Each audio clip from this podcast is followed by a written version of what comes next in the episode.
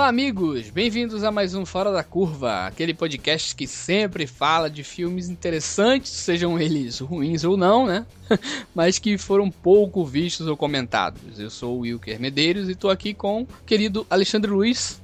Chega de falar de filme ruim, né? Vamos falar de um filme muito bom dessa vez. É isso aí. No programa de hoje, né, a gente vai falar sobre um quase jovem clássico da ficção científica. Jovem clássico, né, Alex? É, eu acho que dá pra considerar, sim. É Cidade das Sombras, é um filme lá de 1998, né, dirigido pelo Alex Proyas, e que mesmo sendo uma obra assim bem complexa, né, dentro do gênero que já é cabeçudo por si, e até usado pra época não teve, né, cara, metade do reconhecimento que merecia, né, Alex? Pois é, foi super ignorado quando passou no cinema, mas ganhou sobrevida graças ao home video e ao boca a boca, né? Que Exatamente. acabou transformando o filme em cult. Pois é, virou um cult. Verdade. É, a gente até pede desculpas aí pelo atraso de uma semana, né? Que Pois é, aconteceu algumas- tivemos, tivemos alguns, alguns percalços aí. Mas vamos continuar com Fora da Curva aqui. Vamos agora, falando de Dark City aí, depois da música.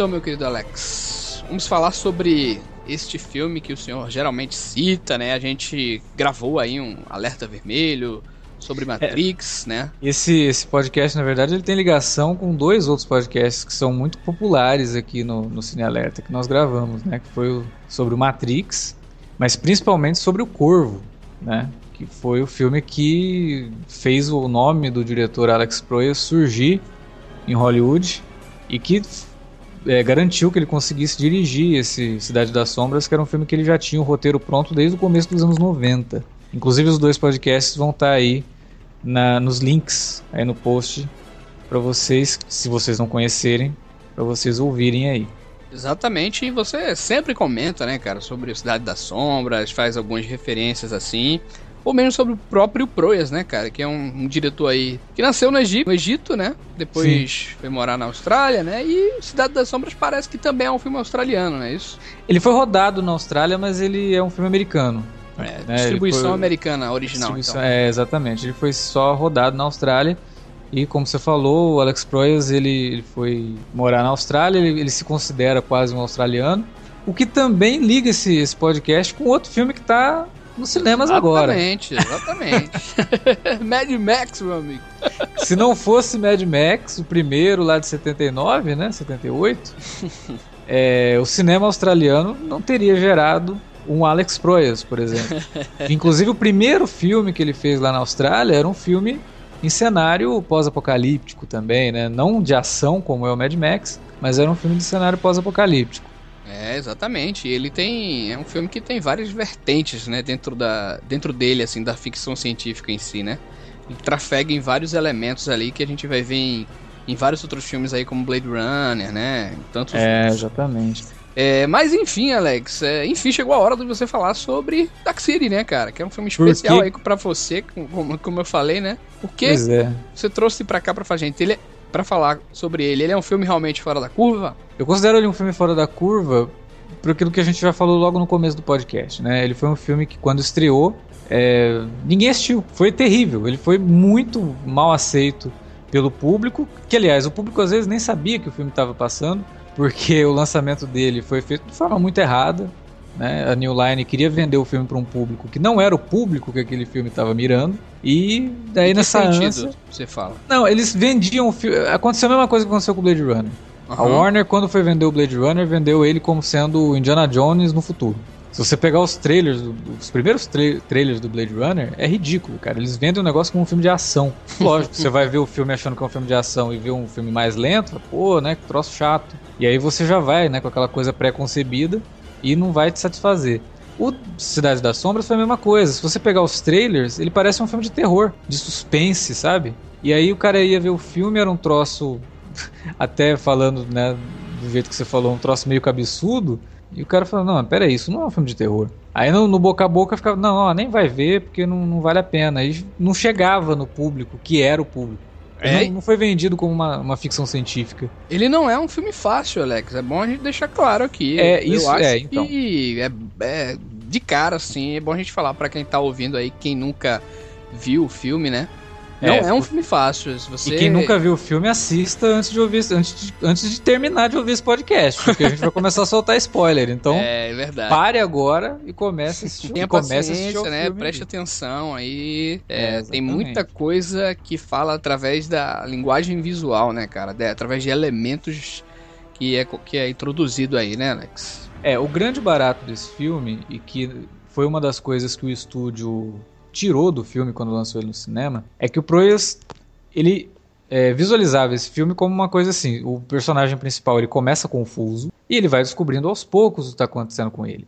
E o público devia é, partilhar partilhar a mesma reação, né, cara? Exato. O público ia começar assistindo o filme sem saber exatamente quem era aquele cara, onde ele estava, o que estava acontecendo e descobrindo aos poucos. O estúdio não curtiu essa ideia. Né? Eles começaram a, a, a exibir o filme para algum, alguns públicos teste e, os, e o público teste não estava respondendo da forma que o estúdio imaginava. E pediram pro Proyas fazer uns ajustes. E um desses ajustes foi uma narração. Olha, tem, tem uns, Caralho, uns paralelos é, com Blade Runner. É muito paralelo com Blade Runner é mesmo, muito, hein, cara? Muito, cara. Nossa. Eles pediram, ó, faz uma narração explicando o filme logo no começo. Então, com a muito contragosto dele e do próprio Kiefer Sutherland, que é quem gravou a narração, eles tiveram que fazer isso. E a narração, nos primeiros 20 minutos do filme, te explica o que é o, o, final do filme, que deveria ser uma coisa que você ia descobrir só no fim. É, primeiro até. O primeiro ato é todo assim, né, cara? É o personagem, né? Já falando da história do filme.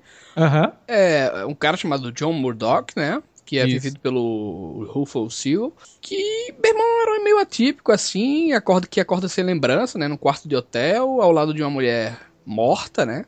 Isso. E o cara tá meio perdido, num mundo completamente estranho, escuro, né? Uhum. E ele não sabe o que aconteceu, descobre é, depois que tá sendo procurado, né? Por, acusam ele de ser uma espécie de serial killer, né? E tudo mais. E ele é, vai descobrindo pouco a pouco, né? A gente vai como ele, né? Que danado é isso que tá acontecendo, né, cara? E, porra, com a narração do, de começo, tudo que é interessante da gente descobrindo as, as camadas, né? Pouco a pouco porra, isso aí cai por. Não, não dá, você né? imagina, você vai assistir o Psicose, aí no começo do Psicose vem uma narração e fala: Era uma vez um rapaz chamado Norman Bates que mata a mãe e começa a viver como se ela estivesse viva. E aí começa o filme. morreu, né? Acabou o filme. e ele, ele faz a mesma coisa, ele coloca uma narração lá que o personagem do Kiefer Sutherland explica quem são os estranhos, o que, que os estranhos querem, por que, que eles estão fazendo aquilo e te entrega o fim do filme, cara. E aí fica aquela coisa que, porra, deixaram o troço fora Eles já falam né? nessa introdução, Alex, que porque eu não, eu não vi essa versão do cinema. Eu vi uhum. a versão do diretor já. É, nessa introdução eles falam a respeito já da questão que os estranhos aplicam testes na, pra proliferação da raça deles e tal, não. Mais ou menos, assim. Em outras palavras, mas deixam implícito. A narração deixa implícito que sim. Que, é, que tudo aquilo é um, um experimento. Aí é, é complicado porque você começa a acostumar o público a ser tratado como idiota, sabe? E isso nunca é bom. A gente tá vendo, por exemplo, falando do Mad Max, né? A gente tá vendo com, com, esse último Mad Max um sério problema quanto a isso, né? As pessoas às vezes ficam esperando explicação demais do negócio. E o que o num dos documentários do do, do, do filme, que tem no Blu-ray, tem no DVD também, um dos roteiristas comenta isso, que ele fala que os executivos, eles odeiam pegar um filme ou pegar um roteiro antes, às vezes, do filme ficar pronto, né? Pegar o próprio roteiro e não entender o que o roteiro tá falando, ou assistir o filme e não entender o que, que o filme quer dizer. Então eles querem tudo muito explicado. E, cara, a gente tá vendo isso com o público hoje. O público tá querendo isso tudo muito explicado. Cada vez mais, né, cara? Cada vez mais. E, cara, é um pesadelo você imaginar que o público tá pensando com a cabeça de quem menos entende de cinema no processo de produção de um filme, que são os produtores, cara. que são os engravatados, né? Não os produtores, aquela, mas os engravatados, o pessoal da grana. Sabe? É o pessoal que menos entende cinema. E é uma pena também a gente constatar que a gente fala o público, a gente fala realmente o público que consome o troço, que tá ali participando daquilo ali, né? E e comenta e, e fala e fala pros outros, pros amigos, né? A gente não tá falando de civil, entre aspas. A gente tá falando de, das pessoas realmente que consomem o troço, né? Essas pessoas que deviam ter um gosto mais apurado, né? Parece que eles se acostumaram num cinema diferente, né, cara? É, é esse cinema mais preconcebido aí e tal. Eu acho que não vale Positivo, a pena. Positivo, né? Eu acho que não vale também a gente dizer que, que é ruim, né? Assim, tipo, ruim. Acho que a linguagem, o próprio Hitchcock já dizia, né? Que o cinema tende a ficar cada vez mais preguiçoso, né? É, é tudo, e por aí vai. Mas é, é algo que a gente tem que falar, né, cara? Tem, tem realmente alguns casos que chega a ser chato, né? Por exemplo, é, o que a gente teve um caso recente que foi o Interestelar. O Interestelar uhum. tinha tudo para ser um clássico do cinema também, entendeu? É, visualmente ele é incrível, ele tem uma proposta ambiciosíssima de roteiro também, Isso. mas que por conta desses problemas narrativos acabou sendo ofuscado, né, cara? A grandiosidade do filme acabou sendo deixada de lado, sabe? Assim, é, sem falar algumas questões mais piegas, né, e tal assim, mas sabe o que eu quero dizer? Entendo. Então, é uma coisa que a gente não tá falando aqui gratuitamente. Poxa, porque antigamente era assim, é, não, e hoje em dia não. não é. Sabe do que eu tô querendo, do ponto onde eu tô querendo chegar? Pra Entendo, para não ficar com aquela coisa de que só antigamente que tinha filme bom. É, não é isso. Só a tá gente é inteligente, o, o é, não, não, não, não é isso. É porque hoje os filmes eles tendem mesmo mas o público mudou, né? O público pede essas explicações e às vezes saem do cinema achando que, porra, o próprio Interestelar, teve gente que saiu do cinema achando que foi o melhor filme dos últimos 30 anos. Falo, não, cara, não foi. Sabe? Calma e aí, aí É, e aí o pessoal sai do, do, cinema vendo Mad Max e fala, pô, mas como assim? O cara surge do nada. É, um filme sem história. Meu não, cara, o filme tem história. Né? O filme tem uma narrativa e o que importa nele é a narrativa. Cara, é... E acontece isso com Cidade das Sombras. Exatamente. E foi muito engraçado nessa questão do, do Mad Max aí que tu comentou também que a, eh, a, gente fez um podcast, né? Eu gravei um Rapadura Cast do Mad Max, aí a gente colocou esse ponto do, das, das pessoas, de algumas pessoas falando que o filme é sem história e tal. E a gente ficou tipo uns 40 minutos, cara, falando tipo assim, de texto mesmo do filme, de filosofia, de ideias que o filme apresentava, assim, sabe? Uhum. E, cara, a gente fica perguntando, igual, e, imagina se tivesse história, né? Pois é, pois é, exatamente. E, esse, Agora... e, e, o próprio Dark City é muito disso, né, cara? O Dark City ele é completamente misterioso, né? Ele é um filme completamente expressionista, né, cara? A ele é. cidade é, é expressionista. O Proest é uma marca do Proest, né? Essa coisa do expressionismo alemão. Né? Ele usa bastante. E tal. É. Tem muito do Metrópolis, né, na, na, na concepção da cidade. O pôster do filme é Metrópolis total. É, o pôster é o Metrópolis mesmo. Mas antes da gente começar a entrar nessa questão visual do filme, ainda continuando a falar um pouco dessa parte da narrativa, uhum. é muito importante saber essa coisa da narrativa, porque você se importa muito mais com o personagem quando você vai descobrindo junto com ele o que tá acontecendo. Porque você fica na mesma situação, sabe? Porra, o que, que tá acontecendo com esse cara? E a hora que ele é acusado de cometer o crime, você fica se perguntando, pô, será que ele matou a mesma mulher, né? E, é, e é o típico. É, e é a típica situação do. Desculpa. E é a típica situação de um thriller, né, cara? Tipo, Isso. você tá no meio de, de algo que aconteceu. Você acabou de ser jogado ali no meio, onde tá sendo perseguido pela polícia e tá tentando descobrir onde você está, em que situação você está, né? Então é um troço que, se torna é, interessante, né? Exatamente, cara? que fica pulsante, né? Aquela coisa da gente se envolver com o cara, né? E se tu entrega, fudeu, né, cara? Eu até comentei isso no podcast que a gente gravou sobre Mad Max aqui também, né? Que às vezes a gente se importa mais com o personagem, que a gente não sabe nada sobre ele, que vai descobrindo aos poucos, do que com aquele personagem que a todo momento surge alguém para lembrar você quem é aquele cara e ele mesmo tem que falar sobre ele, sabe? É, por exemplo, a Lois Lane no Homem de Aço ter que dizer, ela ter que dizer que ela foi uma vencedora do Pulitzer, sabe? Sabe, como assim, cara? É, você precisa se autoafirmar para o espectador entender quem é você, mostra quem é você. E é isso que esses filmes que jogam esses personagens assim, sem te contar nada, e que vai aos poucos você vai descobrindo, é, é isso que esses filmes fazem. Ao invés de eles falarem quem são esses personagens, eles estão te mostrando. E isso é um tema do filme, né? Que é a questão da identidade. Que é um tema muito, muito bem trabalhado visualmente e na narrativa e que faz todo sentido com isso, né? Se o cara está se descobrindo, você também tem que descobrir quem é ele junto com o filme. Sim, eu citei essa questão do expressionismo, né? Não foi nem muito ligado ao visual só. Eu hum. falo na questão dos elementos que ele coloca também e os simbolismos que ele traz uhum. para falar também a respeito do que do que é que tá acontecendo, dar pistas, né, do que é, é aquilo ali, né, que mundo é aquele ali, por que raios não fica, não tem sol, né, ali, né, cara, por que aquelas pessoas, de repente, quando toca o relógio lá, todo mundo começa a dormir, né, e quem é esse cara no meio de tudo isso, né, Alex? Esse é um filme que ele discute muito aquela questão de que as pessoas são o resultado do meio, né? Porque todo dia, ou toda noite, porque o filme é uma noite eterna, né?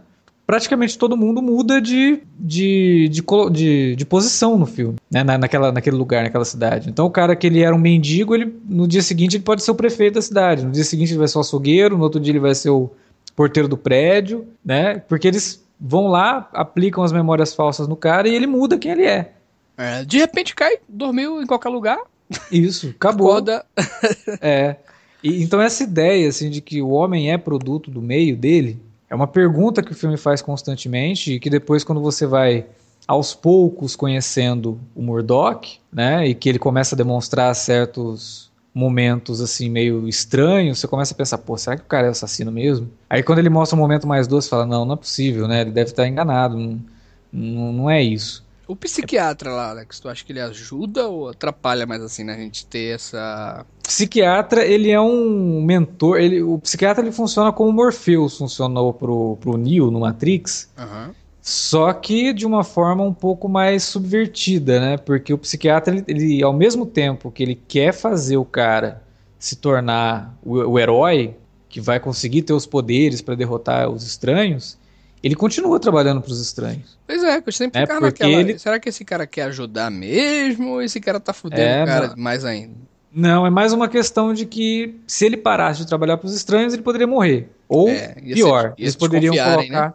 É, eles poderiam colocar uma memória, uma memória falsa nele e ele não ia lembrar do que estava acontecendo. Então ele tinha que fazer aquele jogo. Né? Ele é um herói também no filme por, por sacrificar tudo, né? Em, em prol de transformar esse cara que pode ser uma anomalia, né? Transformar esse cara numa anomalia para derrotar os, os, estranhos. Porque ele sabe que se não for assim, não tem jeito. É legal esse filme não cair também naquele lance de tudo não passou de uma memória, tudo que você estava vendo é uma memória, sabe? É. Eu acho que, é, que isso é meio covarde também, assim, sabe? No final a gente vê que realmente tava tudo. Não, aí você invalida o negócio. É, né? você perde a. E ele tem um final muito interessante, né, cara? Porque, que é um final bem parecido com o final do Matrix Revolutions, inclusive, né? Até o lado, assim, de, ó, agora tem sol, agora é tudo mais colorido. Chega ele, ele me lembrou também uma, uma tomada do Rei King, cara. Ah, por conta do, do É porque Pier, não é o Pier, né? né? Que, é, que... do Pier. que, inclusive, né? Com a Jennifer Connelly, cara. Com a Jennifer Connelly. Só que o Requiem é depois, né? Veio é. dois, três anos depois. Na verdade, Mas... Requiem nos lembrou uma tomada dele, né? É, pois é.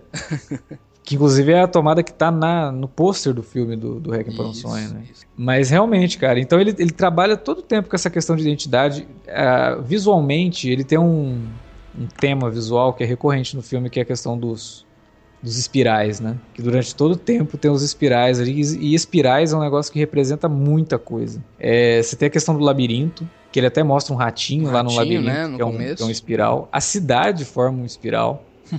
é, então a cidade também é um labirinto. O que é interessante também, que o nome do Murdoch, no começo, no primeiro, no primeiro roteiro, era Walker. Né? E o Walker é caminhante, né? Então é o cara que ele hum. caminha pela cidade em busca da própria identidade. E um, uma cena que tem na versão do diretor e não tem na versão do cinema, que é ele olhando a própria digital, né, e vendo todos os, os espirais que formam a, a própria digital. porra, que simbolismo melhor para busca da identidade do que a, a digital, né? Então é um filme muito rico nisso também, nessa questão de simbolismos e de filosofia, cara. Ele tem uma filosofia que não é como o Matrix, que o Matrix você encontra um monte de vertente filosófica e consegue debater por cinco horas. O Cidade das Sombras, você tem que assistir o filme e ficar tentando imaginar o que, que o diretor quis dizer com isso. Por que, que o personagem faz isso no final do filme? Por que, que aqui esses caras querem controlar tudo? O que, que eles estão querendo com isso? Porque o cara fala, não, a gente está buscando a alma humana de novo dentro daquela situação de, de que o homem é fruto do, do, seu meio e que o meio ali seriam as memórias falsas. Né? Então é um filme que pode soar confuso para muita gente por conta disso. Ele não deixa nada muito claro, ele não explica nada. Exatamente, é, eu já ia falar, né? O porquê, mas esse porquê na verdade é muito ambíguo, né? Não tem é. como a gente responder exatamente que a gente pode tirar conclusões do que aconteceu, né? Em relação ao que é exposto ali em tela, né, cara? Que inclusive não torna o filme pior, muito pelo contrário. Né? Torna o filme até melhor, porque toda vez que você assiste, você pode ter aquele, aquela fagulha de descobrir alguma coisa nova, sabe? De, de assistir o filme e falar, putz, será que ele fez isso por conta disso? Aí na próxima vez que você assiste, eu acho que é mesmo, sabe? Então toda vez que você assiste, chegou o Blade Runner, cara. De novo, estando Blade Runner aqui. Mas toda vez que eu assisto Blade Runner ou Cidade das Sombras, tem alguma coisinha, sabe, que te acende aquela, aquela, aquela pergunta, aquela dúvida, né? E, e isso melhora o filme. E uma o fato dele não explicar que eu acho que melhora. Uma curiosidade, Alex, mais pessoal, assim. Por que esses filmes, assim, com cenários é, mais darks, mais obscuros, cheios de significados, mais complexos, assim, em contextos narrativos e que também transitam dentro da ficção científica, por que te interessa tanto, assim, esse estilo? Eu, o, o, pessoalmente? O, é, pessoalmente, assim, porque isso te, te, É porque cada um tem sua, tem sua particularidade, né? Tem gente que gosta mais de filme pessoal, né? De, de, uhum. de vida real, de, de, relacionamentos, de. Etc, é. etc. Né? E o porquê, assim, isso aí te chama tanta atenção, assim. Eu, eu tenho uma fascinação pela construção de mundos, assim. Eu acho que um filme que ele consegue, como Cidade das Sombras, como O Corvo, como o Batman do Tim Burton, né? até o Batman do Joe Schumacher, que me admira muito a construção daquele universo todo em cenário. E assim, o que, que o diretor quer mostrar com aquilo? No caso do Cidade das Sombras, o Alex Proyas, ele sempre te dá, ele como diretor, sempre dá para o espectador uma coisa que ele nem precisava, entendeu? Ele sempre dá, ele sempre vai no algo mais. Por exemplo, tem uma cena, isso até o Ebert fala num dos, num dos comentários que ele gravou para o filme, Roger Ebert, que adorava o filme, é, ele comenta uma, uma cena que é, é assim, é muito legal para você ver como que o Alex Proyas estava realmente empenhado em fazer do Cidade das Sombras uma experiência sensorial quase. O personagem do William Hurt, né, que é o detetive, ele está conversando com a personagem da Jennifer Connelly, que é a mulher do Murdoch. Eles estão na, na, na, delegacia, na sala dele. Ela se levanta, ele levanta também, os dois continuam conversando até chegar na porta da sala dele que dá para o resto da delegacia. Quando eles saem da sala dele e ela está caminhando para fora da delegacia, tem uma grua que pega toda a delegacia, né, todo o hall de entrada da delegacia e os dois saindo. Aí você vê aquele hall de entrada, tem umas 15 pessoas trabalhando, tem uma iluminação toda própria do lugar, tem textura, parece que aquilo. Aí você fala, porra, que legal, só que o troço dura dois segundos, cara.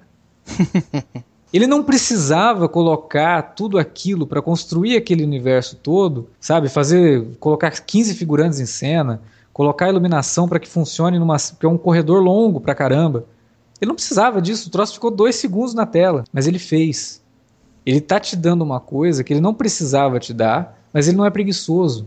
Ele poderia ir pelo caminho mais fácil. Olha, eu vou sair aqui, corta já. Não, mas ele foi pelo mais difícil, porque ele quis te dar algo mais. E esse algo mais é uma coisa que a gente só consegue encontrar quando o diretor, junto com o, o departamento de arte do filme, uhum. e o, departamento, o diretor de fotografia, né, e até o próprio compositor da trilha sonora, eles estão num, numa sintonia tão grande que eles estão criando um universo do zero para você. Então, assim, essa questão do, da concepção, de todo Isso. o trabalho, de, do empenho, de, né, de, da construção do que é que feito tudo, ali é que te é fascina, é, né? Assim. Exato, é tudo milimetricamente, sabe? Tudo tem um porquê.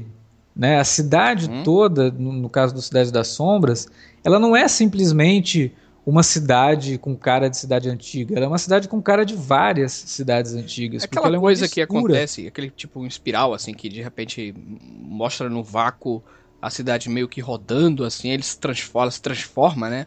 É, ela, ela, ela vai se transmutando. Que é um, é um conceito de arquitetura, né? De design. Que... Hoje tá bem. Uh, os efeitos estão bem, né? Ultrapassados, né? Mas é, mas é porque foi de baixo orçamento, né, cara? É, mas na época dizem que a galera pirou, né, cara? Mas mesmo o Proyas, assim, ele nunca ficou muito satisfeito com os efeitos especiais do filme. Porque ele, ele sabia que ele não ia conseguir fazer exatamente o filme que ele queria com o orçamento do filme. É. Ele fez o máximo, sabe? Tipo, Como eu falei, olha, ele é um filme muito ambicioso, né, cara? Exato. Tipo, é, era o que dava para fazer na época. Inclusive, na versão do diretor, ele incluiu algumas cenas que ele não tinha terminado porque ele sabia que não ia dar conta com o dinheiro que ele tinha na época. Mas Agora, com o relançamento do filme na versão do diretor, ele pôde pegar, passar por um processo de pós-produção para fazer uns efeitos especiais que não destoassem demais dos outros, para também não ficar uma coisa, nossa, esse efeito tá muito bom e o resto do filme não tá tão bom assim. né? Então ele fez tudo mais ou menos na mesma linha, mas que dá para encaixar ali dentro do filme. Então, é, essa construção de universo, cara, me, me fascina demais, assim. Até por conta de você conseguir identificar várias inspirações que o cara teve. Você vê esse, o mundo de, de Dark City, de Cidade das Sombras, é um mundo de colagens, assim, porque a arquitetura ela não é simplesmente anos 20, ela é anos 20, mas ela também é anos 40, ela também é anos 50. Né? Você tem carros de várias épocas e isso tudo baseado, assim, dentro da história do filme, baseado no que os alienígenas que pegam esse grupo para fazer esse experimento, né, entendem do que eles viram da Terra. Mas o que, como que eles entendem? De onde que veio essa ideia que eles têm da Terra? Da cultura, da nossa cultura, né? Dos filmes, das séries, dos quadrinhos, dos livros. Das é engraçado pinturas. que no, no, no, no animated series do Batman a gente também vê um, um mesclado de referências, né? Exatamente. Né? Tem Ele ali... faz um pastiche, é uma, uma colagem de coisas. Tem ali, é, parece que a série se passa nos anos 40, anos 60, né? Isso. Aí depois a gente vê que o cara tá usando o celular, aí depois a gente vê que tem sistemas de computadores bem avançados, né? É um... Exatamente, é uma colagem cultural, assim. E isso acaba trazendo pro filme tanto a questão de que, ó, faz sentido, porque os alienígenas conhecem o filme. O, os alienígenas conhecem a Terra através da cultura da Terra, então, obviamente, eles pegaram todas as referências artísticas para colocar, criar aquela cidade e fazer com que os humanos não, não se subconscientemente não estranhassem aquilo lá, porque é, é intrínseco deles, mesmo que eles não tenham mais memória, existe um resquício de memória que fica no teu inconsciente, né, no teu subconsciente. Então, para que os humanos não estranhassem, os outros, eles. Os outros não, os, os estranhos, eles. Lost, momento Lost. Os estranhos eles criam essa cidade baseada na cultura do ser humano.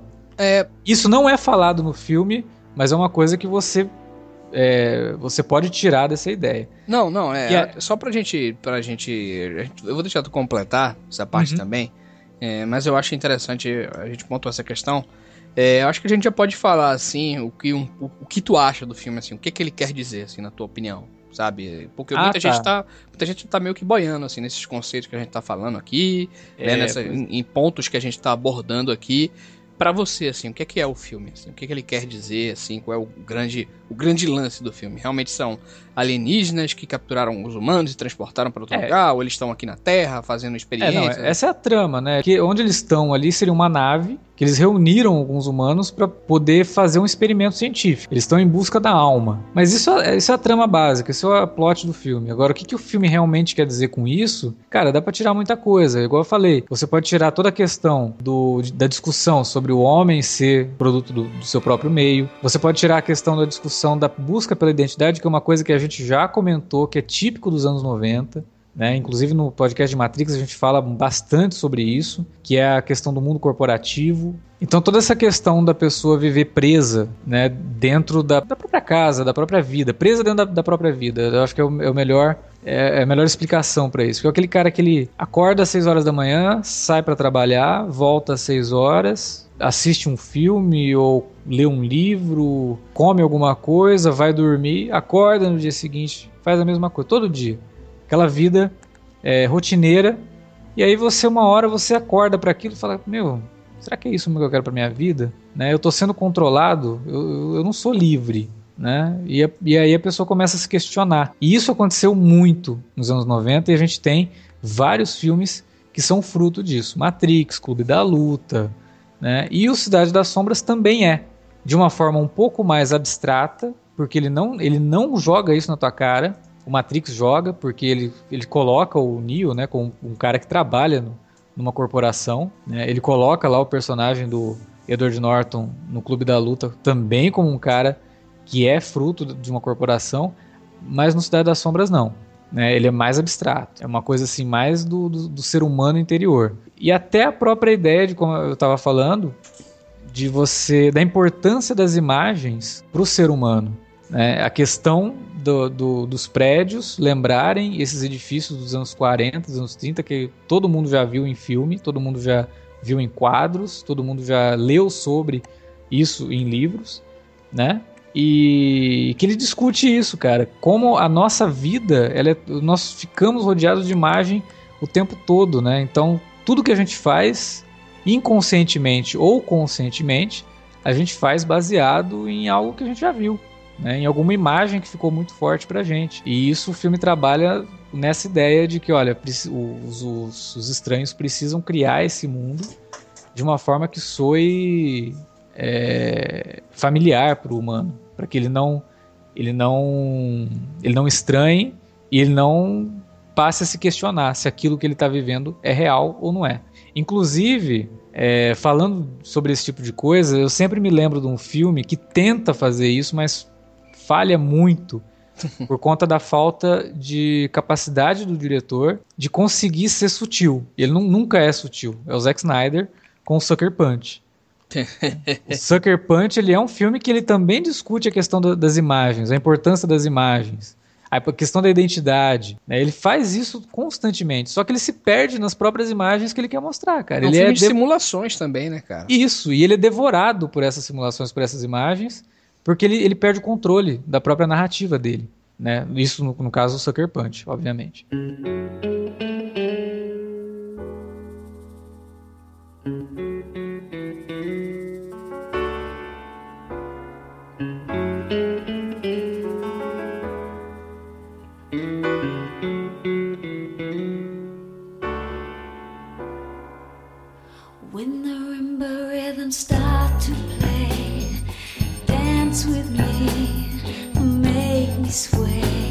Em relação àquele final lá, com eles no sol e tudo, eles conseguem. Aquilo ali é o que? Eles conseguem voltar? Ou eles, a mente deles foram para outro lugar? O que é que tu acha? Aquilo é o que o. É, é, igual eu falei no começo, aquilo lá é o final do Matrix Evolutions, né? As, a, o mundo controlado ainda existe. Eles, eles não têm como sair dali, porque eles não vão saber. Eles não sabem nem mais onde é a Terra, porque aquilo ali não é um não é uma estação espacial que fica parada, ela está em constante movimento, né? Então eles não sabem mais voltar para Terra. Mas tu acha que eles estão com plugs ali? Como é que eles Eles não estão com plugs, eles, eles são os humanos. Eles estão realmente vivendo aquela situação ali. O, a diferença é que agora o Murdoch... Então, então, então, não é uma espécie de nave, é uma espécie de planeta, não? Não, é uma nave, ela está ela tá em movimento. Ela tá simulando aquilo ali, tu acha? Ela é uma simulação aquilo. É como se eles recortassem uma cidade num. Sabe. Sabe o Vingadores, que o cara levanta a cidade?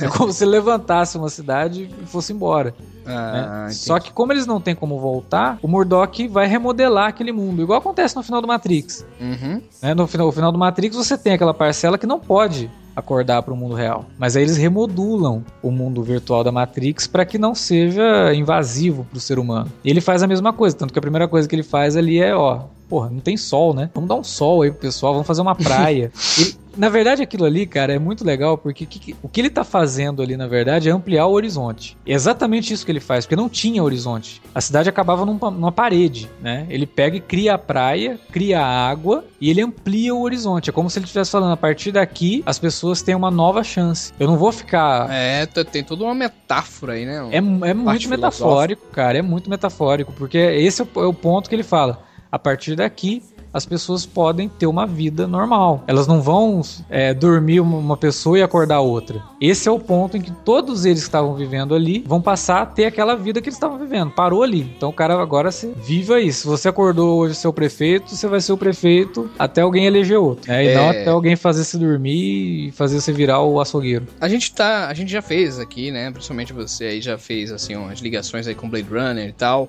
e principalmente com o Matrix, né? É, é, a gente falou no podcast do Matrix ah, sobre o próprio Cidade das Sombras e fez meio que essa comparativa assim de alguma inspiração ou não, porque eles são muito perto um do outro, né?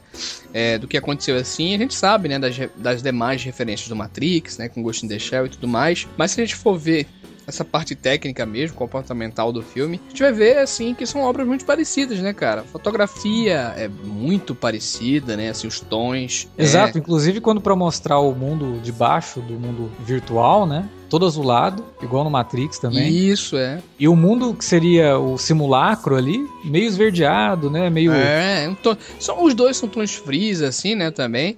O figurino. Sim Até o figurino, assim, é semelhante, né? Porque o que são aqueles caras perseguindo. São agentes, né? É, São- são agentes, né, cara? né? Personalidades, assim, dos próprios vilões também, a gente vê que são caras sem sentimentos, né? São praticamente robôs ali atrás da, do cara, né? E tem, claro, a direção de arte, né, cara?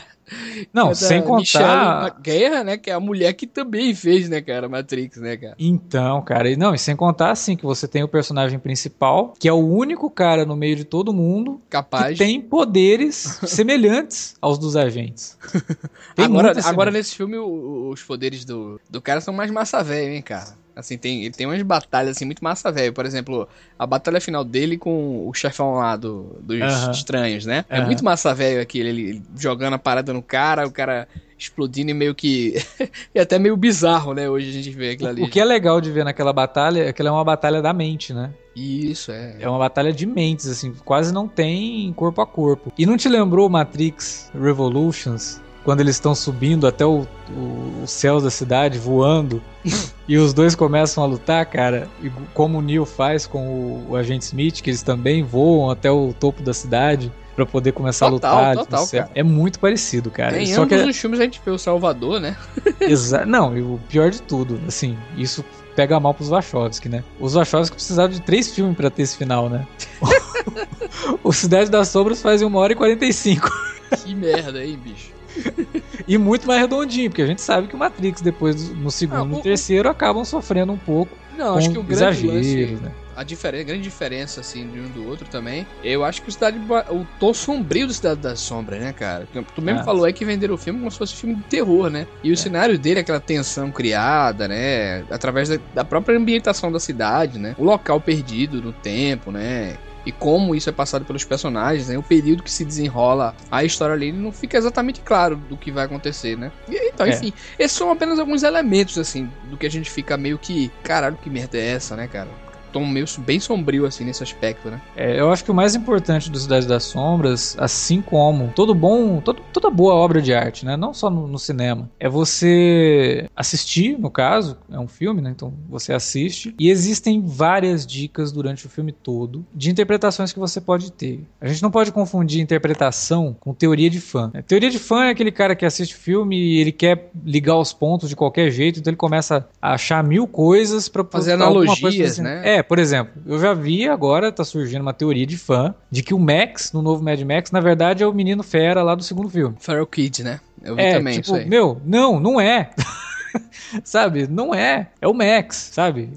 É, aceita que é o Max. Não tenta ficar buscando explicação pra uma coisa que não faz sentido. Porque o filme não te dá nenhum tipo de pista disso. Mas o Cidade das Sombras ele te dá várias. Ele acende, igual eu falei, ele acende a faísca para várias coisas. E aí você assistindo ao filme vai poder interpretar o que ele tá querendo dizer. né? E cada pessoa, obviamente, vai tirar do filme algumas coisas, dependendo de uma coisa que tá intrínseca no filme, que eu acabei de falar, né, agora há pouco, que é a questão cultural. né? Vai depender muito da bagagem cultural de cada um pegar certas referências que o filme faz, por exemplo, toda essa questão dele ser um- uma mistura de noir com ficção científica, não é a primeira vez que, ele, que um Não, filme faz. e- ele é meio que, tipo.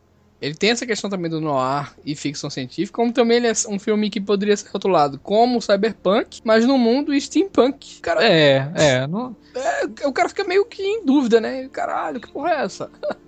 E é isso que é legal, né? Que você vê um diretor totalmente fora da caixa, assim, tipo, não vou fazer uma coisa.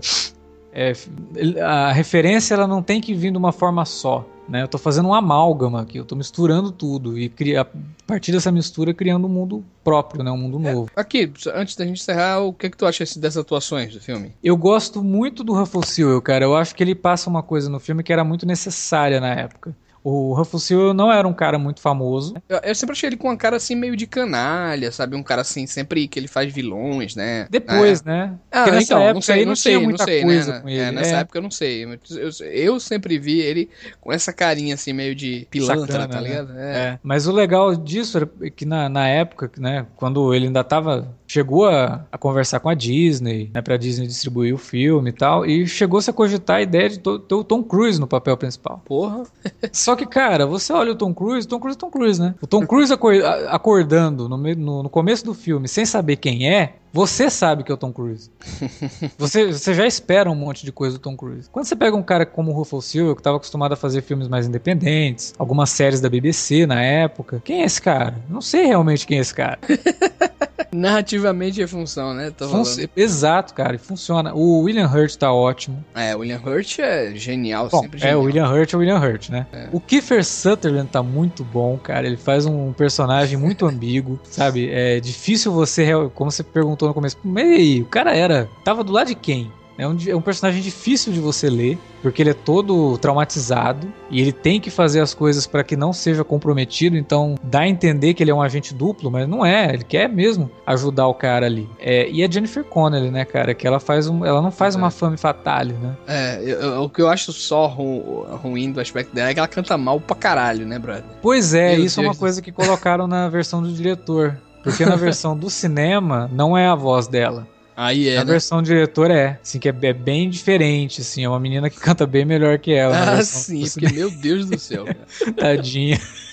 Mas ela compensa bem, assim, porque compensa. eu acho que ela, ela, ela atua super bem no filme. E uma curiosidade, né? O, no roteiro original, muito do filme era do ponto de vista do detetive vivido pelo William Hurt. É, ele era quase o personagem principal do filme. Hum, porque era hum. tudo muito. A maioria das coisas no filme era do ponto de vista dele. Acabou que durante os, as revisões de roteiro, os outros roteiristas que entraram, que um deles, inclusive, é o David Goyer.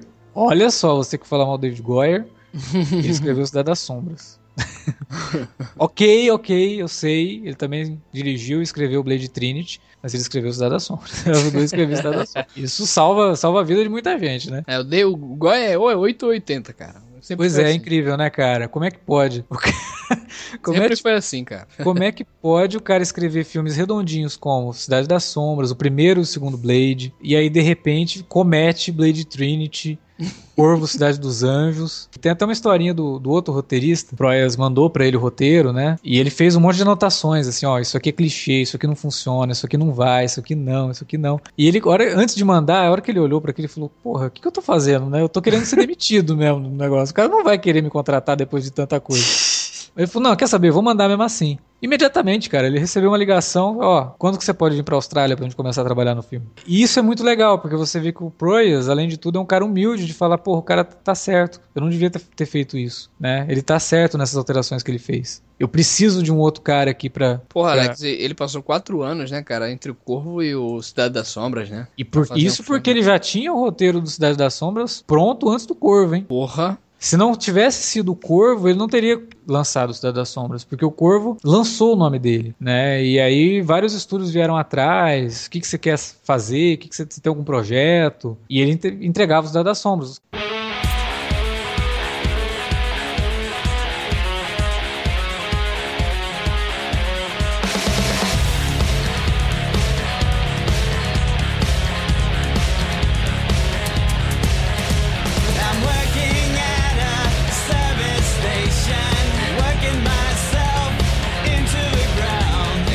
Que a gente já comentou bastante aqui sobre o Cidade das Sombras, né? Que a gente, e a gente viu quantas nuances tem nesse filme, né? Quanto ele é rico em, em vários sentidos, né? Tanto na parte textual como nessa parte visual também, né? Quantas camadas ele tem. Ele é realmente acaba sendo um filme completinho, redondinho e um, acho que o grande título, assim, da ficção científica, talvez dos anos 90, assim, né? Um dos, ou um, um dos. dos. Um dos. Porque tem o é, Matrix, né? é, verdade. Jamais. É porque o Matrix, eu, eu sempre me coloco ele é, nos anos 2000, cara. Ele sempre tem um cara.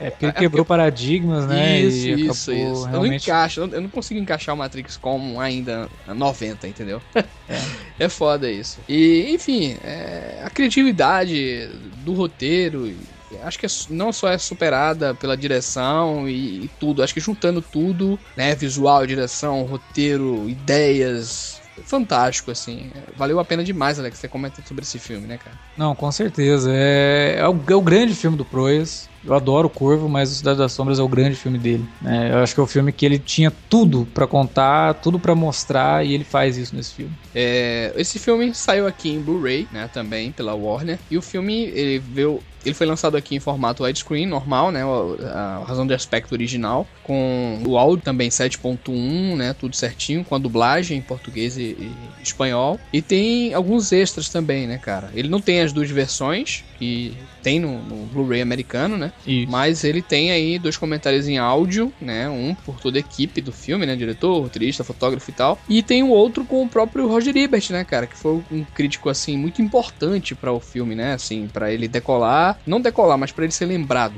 um pouco mais, né? Sim, com sabe? certeza. Além dos dois documentários, né, que tem no, na própria edição. Então, é, acho que vale é, realmente ir atrás também da edição em Blu-ray. É, vou só fazer um adendo aqui nessa, nessa indicação do Blu-ray. É legal ter o filme. Eu, a primeira vez que eu vi o filme foi na versão para cinema. E eu nunca tive muitos problemas. Depois, quando eu descobri que o filme que aquela narração não existia. O filme funcionou melhor pra mim. Mas, um adendo sobre esse Blu-ray. A Warner lançou no Brasil esse Blu-ray da forma incorreta. Quando ela lançou, o Blu-ray vinha lá, Cidade das Sombras, versão do diretor. Você comprava o filme, colocava ele no seu aparelho de Blu-ray pra assistir e olha só que surpresa, não era a versão do diretor, era a versão pra cinema. Nossa, mano.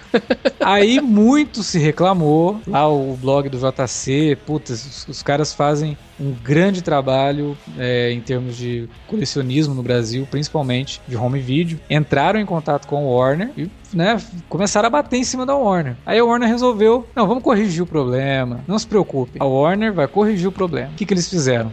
Trocaram os discos? Não. Começaram a imprimir de novo as capas do filme sem a menção à versão do diretor. Não, e tu sabe por que foi, aconteceu isso? Porque a, a capa americana que do Blu-ray que saiu, eu acho que só saiu o Blu-ray assim com as duas versões lá na, nos Estados Só, Unidos. não existe com a versão normal. É, exatamente. Aí tem na capa Director's Cut, sabe? Exatamente. Eu acho que eles reproduziram assim de um modo tão sem cuidado que, porra, vamos reproduzir aqui a capa. Tem Director's Cut em cima? É, tem Director's Cut, cara, tem. sabe? Exato, cara. É, foi ridículo o que foi feito. Então o filme, a versão que tem no Brasil é somente edição pra cinema, não é Cinema, é. Director's Cut. Infelizmente, né? não é invalida, pena, né? é o que eu que eu quero querendo dizer, não invalida a compra, né? Tem, Não, tem não invalida que porque- comprar, né? Tem gente que quer quer ver o. Blu-ray, quer ver os extras. Vale a pena. fi- a imagem do filme extras. tá perfeita. A imagem tá linda, ele passou por uma re- restauração bem legal. Tem o comentário do Roger Ebert que vale muito a pena ouvir. Ele, ele explana certas coisas assim que só o Ebert mesmo pra poder ter essa visão, mas infelizmente não tem a versão do diretor. Então quem quiser ver a versão do diretor vai ter que importar o Blu-ray. Enfim, meus amigos, esse foi mais um Fora da Curva, né? E eu espero vocês daqui a 15 dias. Até mais. Até lá.